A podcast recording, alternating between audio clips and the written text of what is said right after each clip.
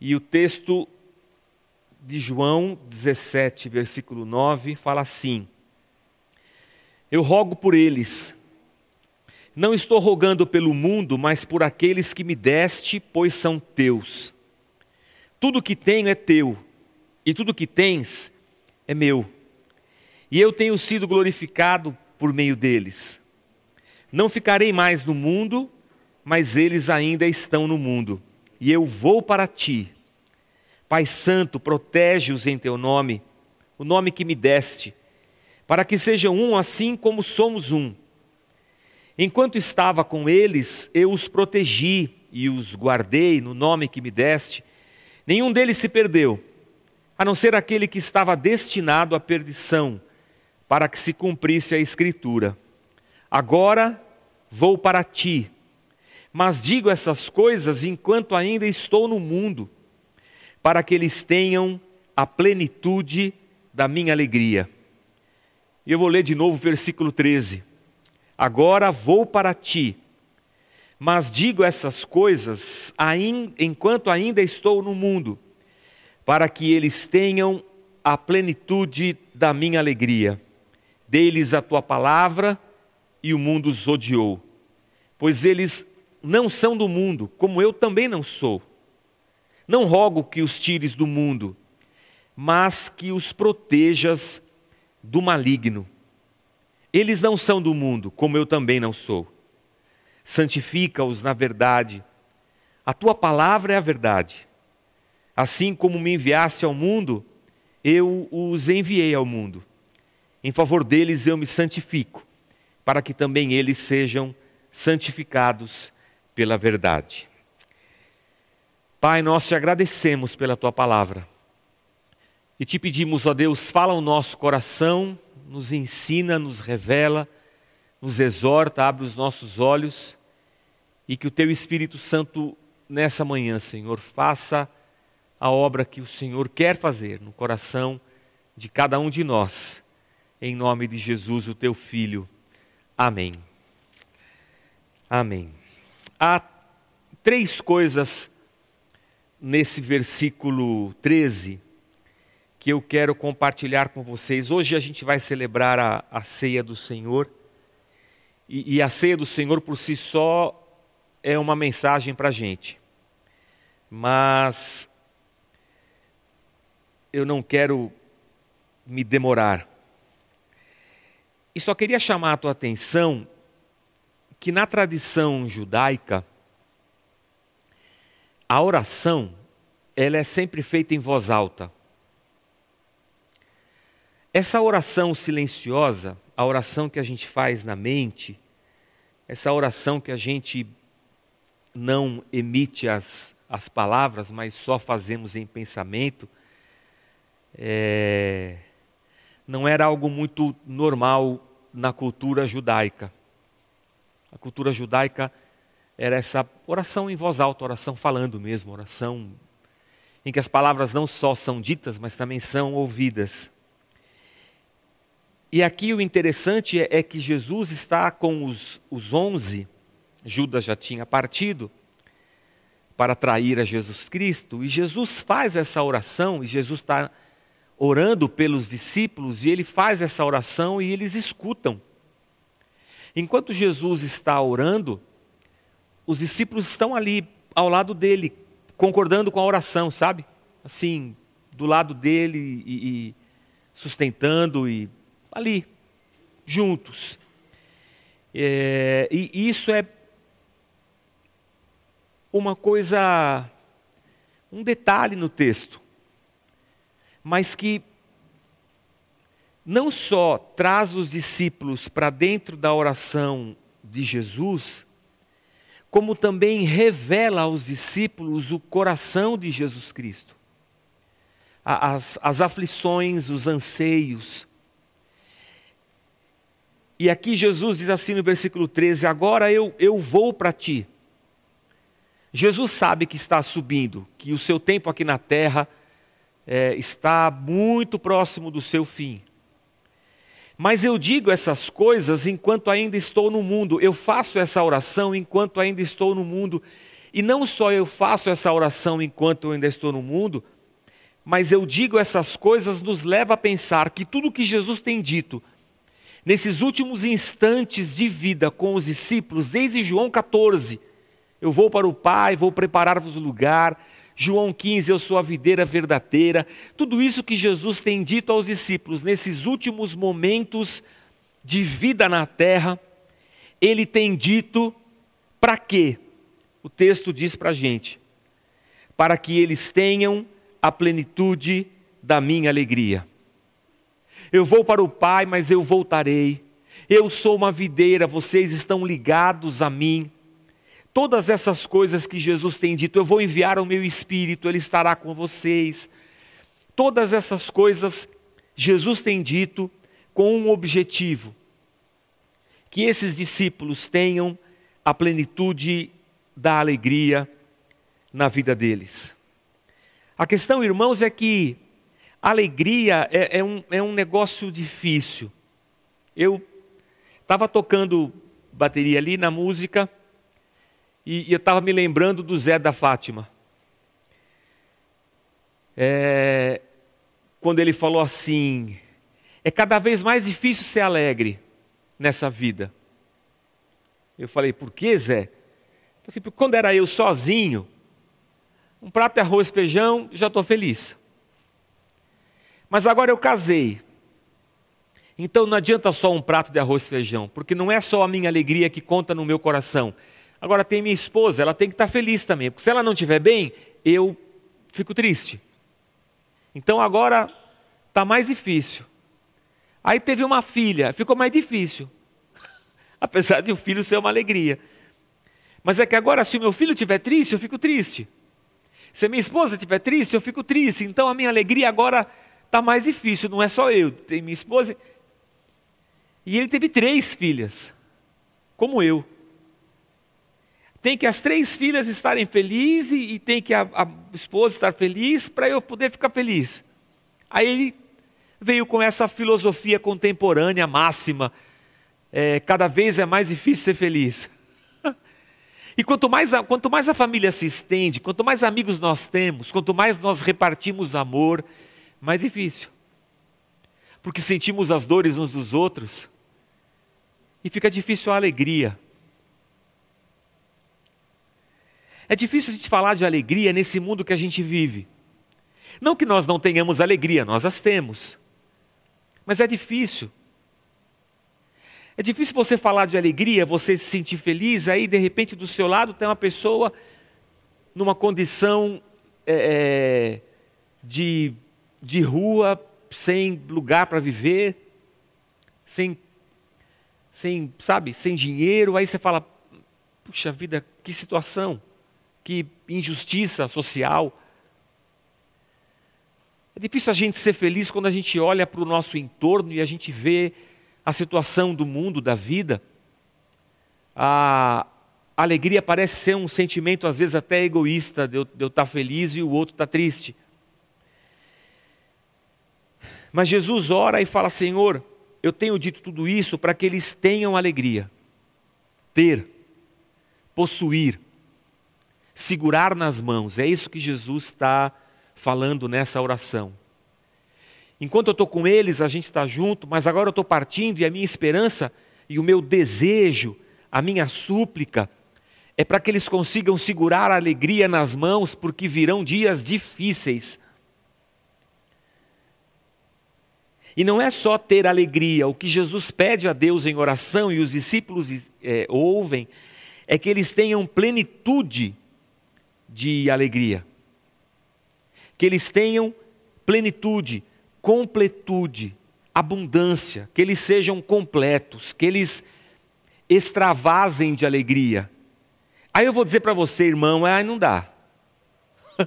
Nessa vida aqui, essa alegria assim, é, ela é difícil. Pensando que a gente, que a nossa alegria depende de vários fatores, pensando que na vida nós vamos perder pessoas, as pessoas morrem, a gente fica triste. A gente perde emprego, a gente fica triste. A gente fica sem dinheiro, a gente fica triste. A gente enfrenta enfermidades é, e a gente fica triste, pessoas ao nosso redor enfrentam enfermidades e nós ficamos tristes. A vida, irmãos, nos reserva tantas coisas. Como assim termos plenitude de, de alegria? E o interessante é que quando Jesus faz essa oração e a, a maneira como ele coloca as suas palavras, ele, ele não está se referindo a algum momento da vida dos discípulos. Que eles tenham essa plenitude hoje, ou que eles tenham essa plenitude no futuro, ou que eles pudessem ter tido essa plenitude no passado. Jesus, quando faz a sua oração, ele, ele não situa tempo. É como se ele estivesse falando de uma, de uma situação em que os discípulos iriam compartilhar da alegria, não das coisas desse mundo, mas compartilhar da alegria que é estar nele, Jesus Cristo. O que Jesus está dizendo é que essa plenitude, essa alegria completa pela qual ele ora a Deus, é que essa completude, ela só existe se aqueles discípulos simultaneamente viverem com Jesus Cristo, coexistirem, se eles estiverem é, juntos e, e misturados. Ou seja, Jesus sabe que nesse mundo aqui a alegria é uma coisa passageira. E se ela, se ela é passageira, é difícil dela ser completa. Então, o que Jesus está pedindo a Deus, e ele faz isso em voz alta para que os discípulos escutem, é que Jesus está tá dando para eles uma, uma dica, um caminho, uma possibilidade. Ser cheio de alegria é algo que não depende de fatores humanos, circunstanciais, temporários é algo que está em Cristo, o Filho de Deus. Os discípulos precisavam entender isso. Nós precisamos entender isso. Vemos às vezes numa oscilação de fé, de alegria, de esperança, porque atingidos pelas circunstâncias da vida, somos abalados. E nos esquecemos de que estamos em Cristo. Aqui o aspecto da videira vem à mente. Ele falou isso há, há, há pouco tempo. E esses discípulos precisam ter isso muito firme em suas mentes. Nós estamos em Cristo, não só na mente, na razão, mas no coração. Sabe por quê? Porque às vezes a razão da gente prega peça. Eu tenho certeza que você já viveu dias que você falou assim: não é possível que Deus está comigo. Porque se Deus estivesse comigo, eu não estaria nessa situação que eu estou. Pelo amor de Deus, alguma coisa está errada. Alguma coisa não me explicaram direito lá naquela igreja. Porque não é possível que Deus está comigo e eu estou passando por isso. Se nós olharmos e analisarmos tão somente pela nossa razão humana, nós não vamos. A conta não fecha. Mas o que Jesus esperava é que os discípulos tivessem isso no coração, na fé, que é a certeza das coisas que nós não vemos, mas nós esperamos. Ou seja, mesmo diante de circunstâncias das mais difíceis, contrário à minha razão, a minha fé diz, estamos ligados na videira que é Jesus Cristo. Só assim para a gente experimentar a, a, a plenitude da, da alegria. E Jesus ousa falar de alegria às vésperas da cruz. Ele diz: para que a minha alegria esteja neles. Como assim a sua alegria, Jesus? Você está sendo traído por um dos doze que você escolheu. Você será preso pela guarda judaica do templo. Será interrogado injustamente, será levado ao tribunal romano, vai ser crucificado os discípulos todos, com exceção de João, vão te abandonar. O único discípulo que fica aos pés da cruz com Maria é João. Os outros todos, eles se dispersam naquela, naquela madrugada e início da manhã, porque aquela situação é bem chocante. O mestre deles, por tantos anos agora preso, exposto e crucificado nu, sofrendo tudo o que sofreu. Como é que Jesus pode dizer que a minha alegria esteja neles e ela seja completa, se Jesus vai passar por todas essas situações tristes e difíceis? Não fosse pelo fato de que Jesus estava fazendo a vontade de Deus, e que ele estava se sujeitando a, a, tudo aquilo, porque aquele era o plano eterno de Deus para a salvação de todo ser humano, porque Cristo é o Cordeiro de Deus antes da fundação do mundo, com certeza a alegria está nisso. Em sabermos que Deus é soberano, Senhor e, e, e nos guarda para a eternidade. Alegria, gozo, júbilo, felicidade, estar exultante. Não é só uma alegria de, ah, que alegria, não, é alegria de festa. Eu não sei. Eu não sei. Essa palavra está dentro de um, um campo semântico de significado que engloba atitudes e emoções. E a ciência diz para nós que emoções elas estão dentro de um aspecto fisiológico do nosso corpo humano. Tem substâncias químicas que agem no nosso cérebro e produzem emoções. E a gente não pode deixar de levar em conta que a alegria é uma coisa que pode sim estar sujeita a esse nosso estado fisiológico.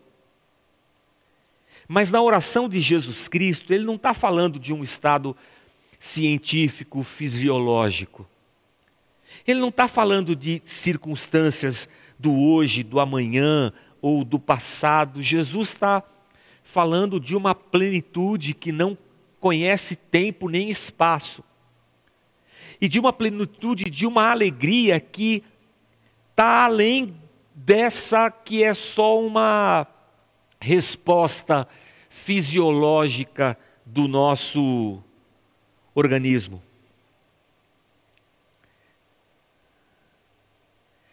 É... Há um poeta brasileiro muito famoso, que quando num, numa, num soneto ele fala a respeito do amor, ele cita uma frase que ele fala assim, que seja, ele fala assim, que não seja imortal, posto que é chama, o amor é um fogo, uma chama, então que ele não seja imortal, posto que é uma chama, mas que seja infinito enquanto dure. É Vinícius de Moraes. Aliás, esse soneto é, é muito bonito. Depois, você, esposo, dá um Google, Vinícius de Moraes, e, e lê para lê sua esposa, viu, Carlão? Ó, é Guilherme, né? Ó, Guilherme, né?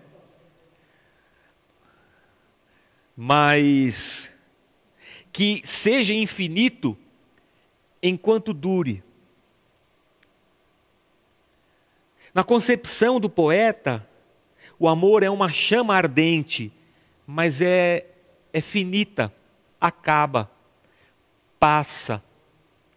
Como todos os momentos da vida da gente passam. Aliás, nessa vida, diz um outro poeta contemporâneo, filósofo, nessa vida tudo é passageiro, com exceção do motorista e do cobrador. Aí já é uma filosofia bem popular. Mas é como se as coisas escorressem dos, dos nossos dedos. Momentos felizes eles passam. É igual salário, quando cai na conta, ai que alegria, mas é igual gota de água em chapa quente. É, acabou, passou a alegria. As coisas vão e aquela alegria plena que nós sentíamos, ela vai escorrendo, ela vai sendo perdida. Aliás, essa é a sensação que nós temos quando olhamos para trás e, e nos lembramos de momentos felizes que tivemos, de pessoas que viveram conosco e de como isso passou. Guardamos a lembrança, guardamos muitas coisas boas, mas aquilo escorreu pelos nossos dedos. Aquilo passou. Foi infinito enquanto durou. Quando olhamos para essa vida, percebemos que o poeta está certo. Que as coisas são infinitas enquanto elas duram, mas quando elas acabam, elas foram plenas, mas elas se, se esvaíram. Por isso, Jesus ora em voz alta.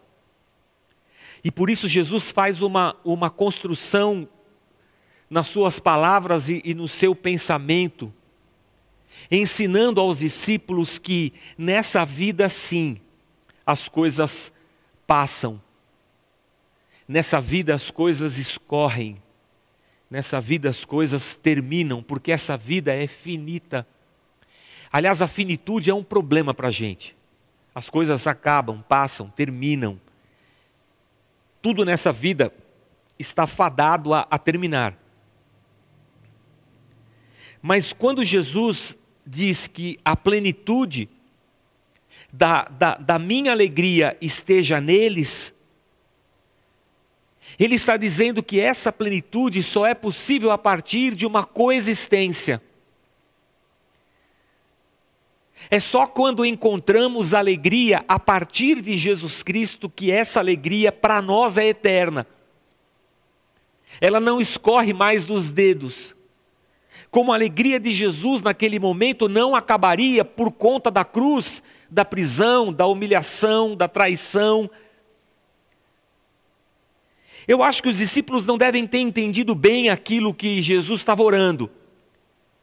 Eu acho que ele estava ali do lado, amém, Senhor, amém. Não sei se estavam entendendo, mas eu acredito que quando Jesus ressuscita, algumas fichas caem na cabeça dos discípulos e eles pensam assim: meu, que loucura é essa? Eu vi ele morto, a gente viu, a gente o viu na cruz, sangrando, furaram o lado dele.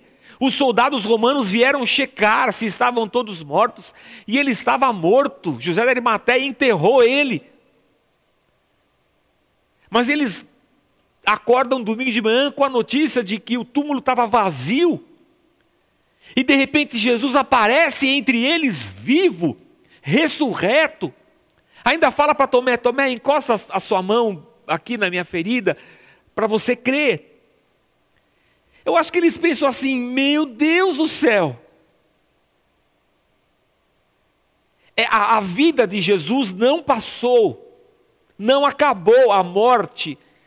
A morte, o fim último de todas as coisas, não atingiu o Cristo de Deus. E se nós estamos ligados nele, haveremos de ter essa mesma experiência com ele. Ou seja,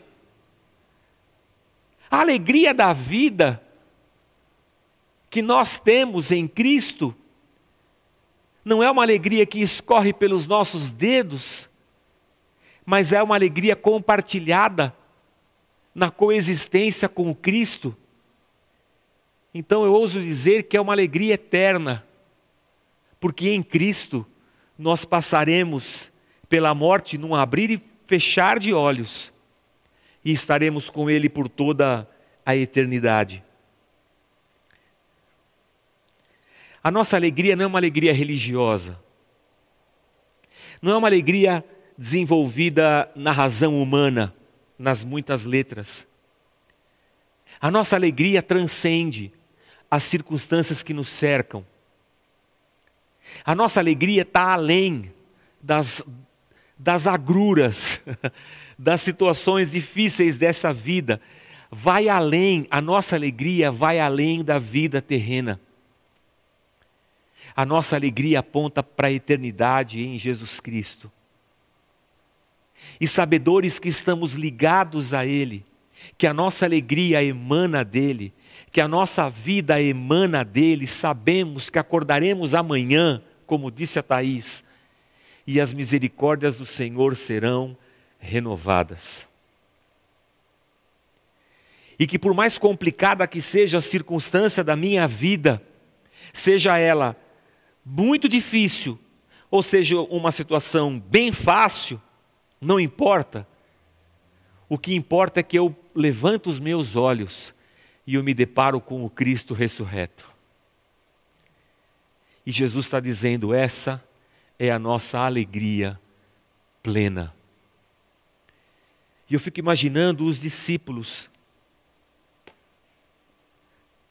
diante da perseguição dos judeus e do Império Romano, e dizendo: Nós vamos matar vocês se vocês continuarem pregando esse evangelho. E eles pensando assim: Nós não morre, nós não morre. Meu Deus do céu, que alegria é essa? Da certeza de que todas as coisas em Cristo, nesse Cristo ressurreto, são possíveis. Dizia meu professor de história da igreja e de patrística no seminário que há relatos na história é, dos primeiros martírios de cristão nas arenas romanas de que pessoas se lançavam para dentro da arena, se entregando a Jesus Cristo sem sequer entender o que era isso, ao ver o tipo de morte que os cristãos tinham dentro dos circos romanos. Quando viam a alegria, a felicidade e a morte assim, tão desnudada diante dos seus olhos, eles se lançavam, dizendo: Quero morrer como eles, esperando o que eles esperam. Você imagina alguém entrar no Coliseu Romano para assistir esse circo que eram cristãos sendo devorados por feras, e no meio daquela sanguinolência toda, a pessoa fala assim: é isso. É esse Deus que eles seguem, é essa vida que eles tiveram, é essa morte. E se jogavam lá dentro para morrerem juntos. A nossa alegria transcende, ela vai além. Isso não nos garante uma vida fácil, não, nem isenta de problemas, não. Mas nos garante que aquilo que Deus nos deu não há de escorrer pelos nossos dedos porque é eterno. E essa vida que há dentro de nós é eterna. O que recebemos de Jesus é mais do que uma filosofia de um mestre para o seu discípulo. O que recebemos de Jesus foi vida, e vida em abundância. Foi alegria, plenitude de alegria. Nós não morre, nós é eterno. Me lembrei de uma história que eu já contei umas 200, 200 milhões de vezes, quando o pastor nos deu a, a tarefa de jogar a árvore de Natal fora. Gê, vou me, me aproximar da mesa da ceia, tá? E o, o diácono diácono pediu para os jovens adolescentes desmontarem a árvore de Natal. O diácono não tem juízo, né? Vai pedir para jovem adolescente desmontar a árvore de Natal. Para dar fim na árvore. Qual não foi a nossa ideia? Vamos pôr fogo na árvore. Melhor jeito. E a gente. Qual é o menino que não gosta de botar fogo em coisas? Desmontamos a árvore, chegamos até a ponta da, da da rampa de acesso à igreja, jogamos ela lá para fora, tacamos álcool na árvore, fogo nela. Quando tacamos fogo, o fogo subiu. Tinha um monte de xaxim na frente da igreja, queimou tudo. E a gente ficou no modo desespero, né? Apaga, apaga! Mas aí estava seca a árvore já, né? Final de Natal. Fogo subiu, desceu, acabou a árvore.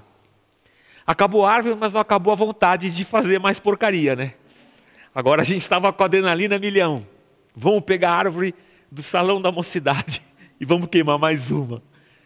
Vamos lá, pegamos a do salão dos, dos jovens, era, era menor, né?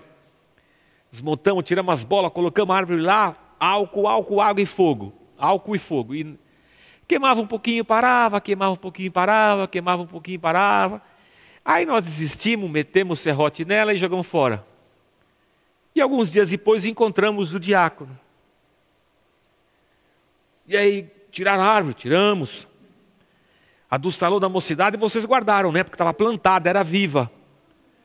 Ah, por isso que ela não queimava. E nós chamamos aquela árvore de vivinha. E a gente lembra dela até hoje. Não queimou, tadinha, estava viva. É igual a gente. A gente passa pela morte, mas a morte não guarda a gente. Ela não segura a gente embaixo da terra. Porque a gente é igual aquela árvore, vivinhos da Silva. Que seja essa a nossa alegria, a nossa esperança, a nossa fé, seja essa a nossa a nossa vida.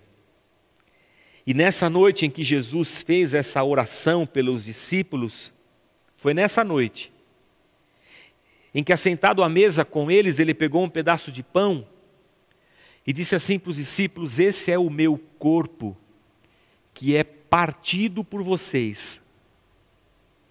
Esse é o meu corpo, que é partido por vocês.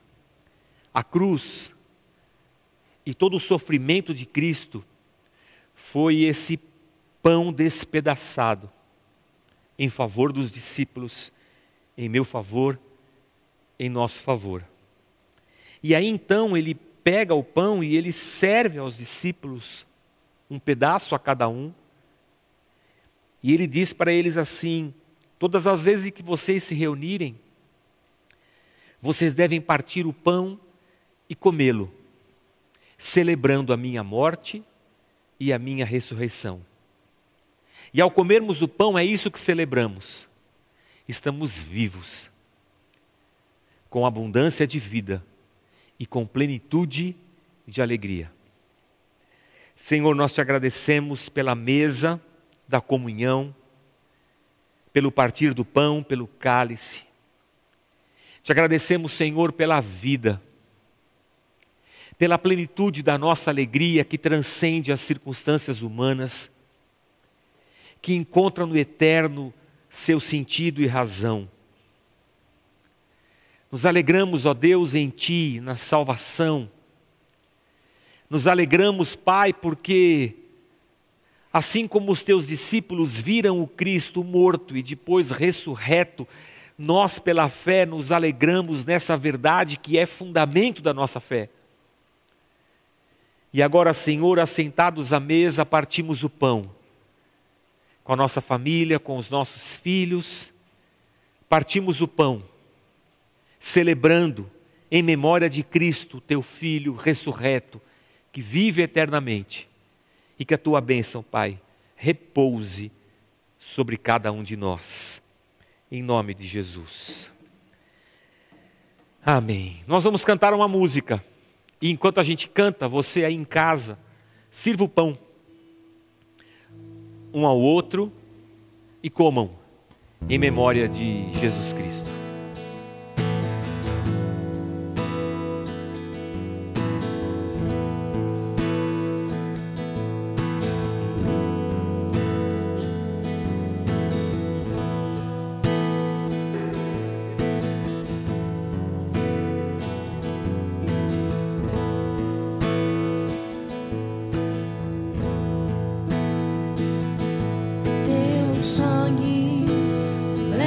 Leva-me além a toda todas as alturas, onde ouço a tua voz, fala de tua justiça pela minha vida.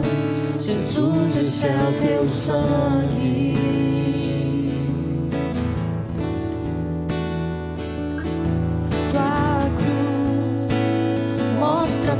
Tua graça, fala do amor do Pai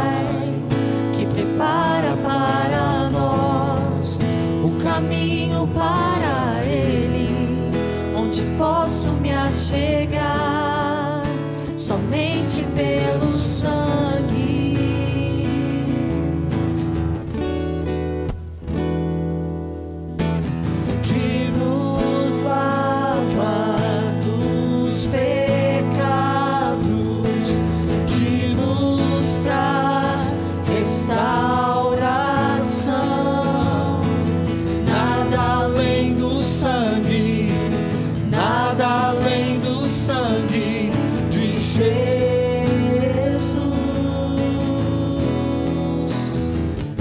Amém. Por semelhante modo, depois deles haverem ceado, Jesus tomou um cálice nas mãos, pegou o vinho que havia sobre a mesa, estavam celebrando a Páscoa, e ele coloca o vinho no cálice, e ele diz aos discípulos: Esse cálice é o meu sangue, que vai ser derramado por vocês na cruz. E quando vocês, quando vocês beberem desse cálice, vocês estão celebrando o fato de que no meu sangue vocês têm o perdão dos vossos pecados. E faz sentido as palavras de João Batista ao ver Jesus: Este é o Cordeiro de Deus que tira o pecado do mundo. Esse é o sangue que foi derramado no meu lugar. Esse é o sangue que me traz justiça. E é esse sangue que nós celebramos. Tomando um cálice de vinho, comendo um pedaço de pão à mesa, assentados como igreja, celebrando a morte e a ressurreição do nosso Senhor e celebrando o fato de que isso nos traz vida e alegria. Bebamos todos do cálice do Senhor.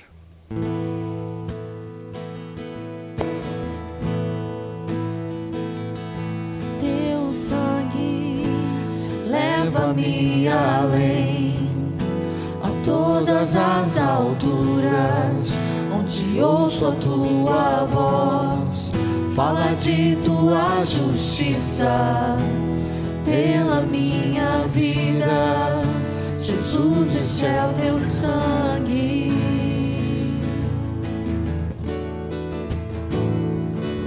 tua cruz mostra tua graça, fala do amor do Pai que prepara para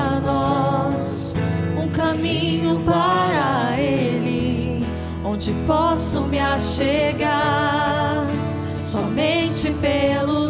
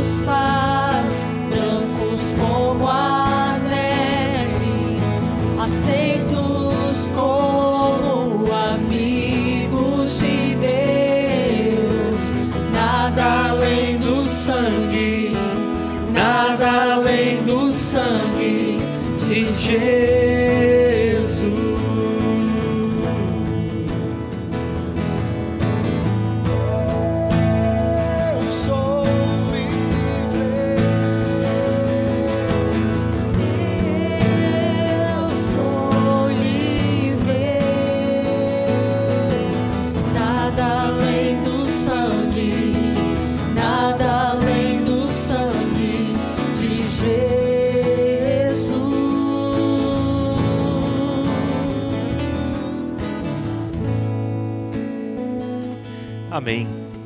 Que Deus te abençoe, te dê graça, uma semana de, de bênçãos, uma semana de vitórias, uma semana da força do Senhor sobre a tua vida. Que Deus te abençoe e te dê graça na tua jornada. Nos encontramos de novo, terça-feira, nosso culto de estudo bíblico, quarta-feira, culto de oração, quinta-feira, classe do Conhecendo a Casa, classe para novos membros. E domingo estamos aqui de novo, às 10 e 15 da manhã. Fique com Deus e um bom domingo.